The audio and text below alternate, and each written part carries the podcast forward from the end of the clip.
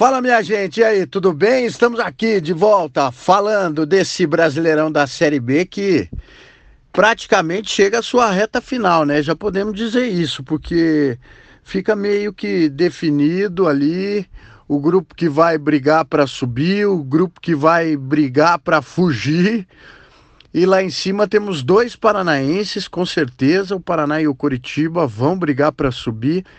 Eu não coloco o Operário nesse grupo, ainda acredito que o Operário está fazendo uma bela de uma campanha dentro dos padrões do clube, dentro da expectativa do torcedor. Acho que subir seria algo é, extra, mas a campanha já merece aplausos. É um time que está ali em nono lugar, 40 pontos. Ontem conseguiu um pontinho fora de casa.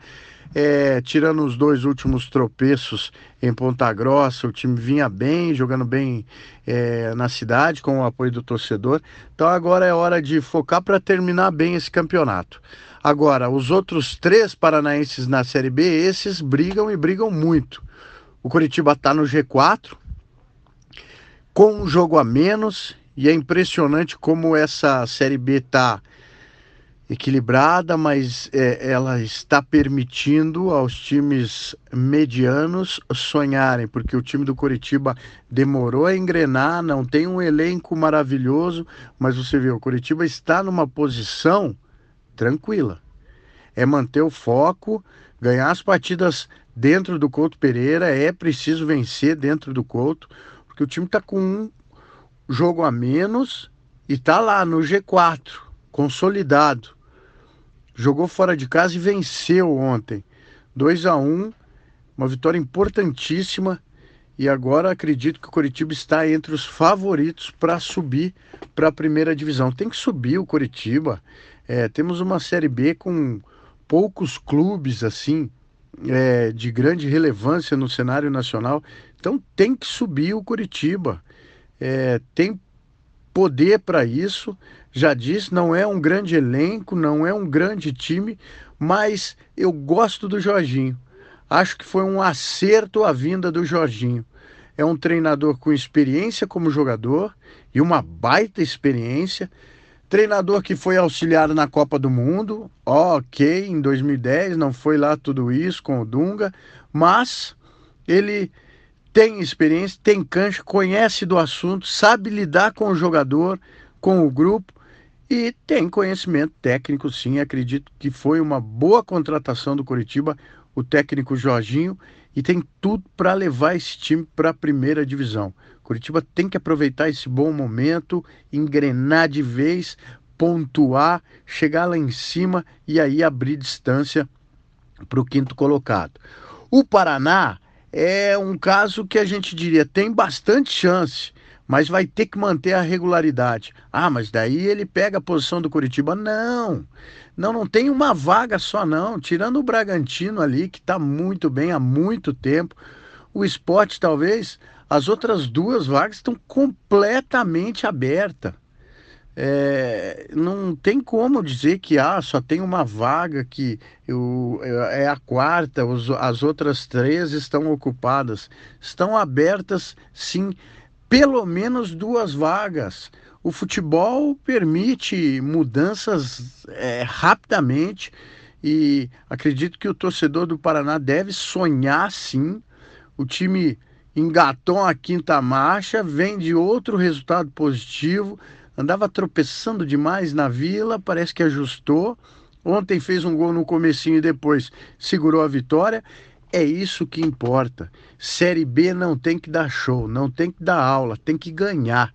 E foi o que o Coritiba fez fora de casa e foi o que o Paraná fez na Vila Capanema. Ganhou 1 a 0, gol aos 47 segundos, ganhou três pontos, tá lá, sexto colocado, colado no G4. Paraná pode sonhar assim: se fizer a parte dele, não tem problema. Os outros times, o terceiro colocado, o segundo colocado, eles vão perder, eles vão tropeçar. Então, o Paraná pode sonhar. É, é reta final? É reta final. Mas tem muito jogo, tem muito campeonato. Então, o torcedor do Paraná vive essa expectativa da regularidade, né? O Paraná começou muito bem, depois esteve muito mal, teve uma queda brusca as, a, teve uma, uma espécie de reação, mas daí logo é, veio, vieram os problemas, não conseguia vencer em casa. Parece que acertou. Paraná precisa agora, até o fim, de agora até o fim, regularidade. E aí o torcedor vai poder comemorar no fim do ano o acesso. É, a gente torce muito, né? Dois paranaenses subindo nessas quatro vagas aí que tem para os times que sobem para a primeira divisão do brasileiro do ano que vem. É, em relação ao operário, eu já disse, o meio da tabela é uma grande campanha e o Londrina é queda livre. Não adianta a diretoria, o gestor do clube dizer que os jogadores são uma porcaria, não adianta repassar a responsabilidade. É praticamente é, impossível você manter metade do nível que você tinha se você se desfaz de peças tão importantes e tão relevantes como eram as peças negociadas pelo Londrina durante o campeonato.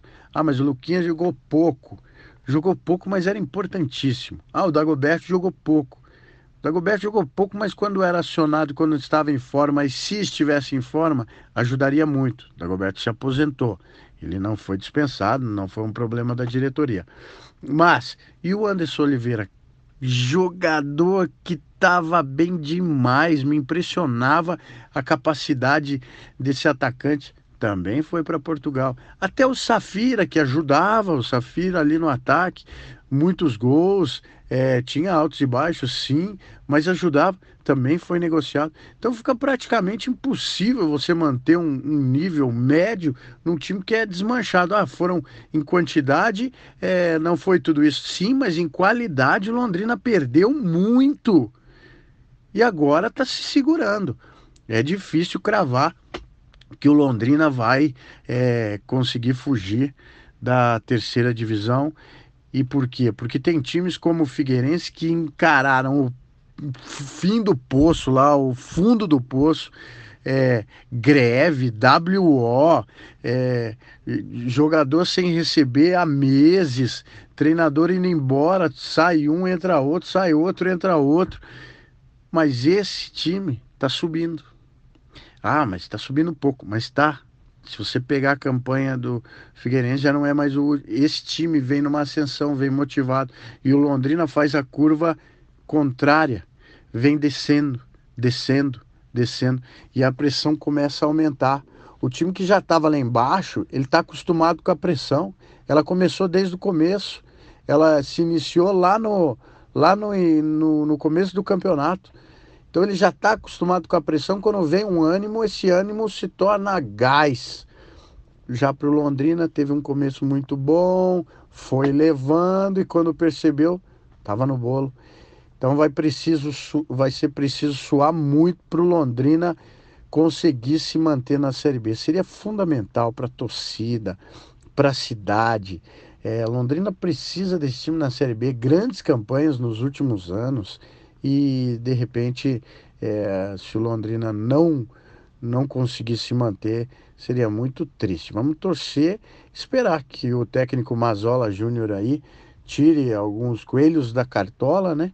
Para, como ele mesmo disse, hoje mostramos no nosso Globo Esporte, que ele disse dar fim a esse pesadelo. Realmente é um pesadelo para o torcedor do Londrina, que lá no início do campeonato, com o elenco cheio, chegou a sonhar com primeira divisão, porque a campanha era boa, estava no G4 e, o, e, e as peças encantavam. Agora não mais. Em relação à Série A, hoje tem Flamengo contra Fortaleza, tem o Palmeiras contra a Chape e o Atlético é amanhã contra o Fluminense. Então, amanhã a gente fala mais do Furacão que vem de derrota, perdeu para o Flamengo em casa. Realmente o Flamengo vem numa fase espetacular.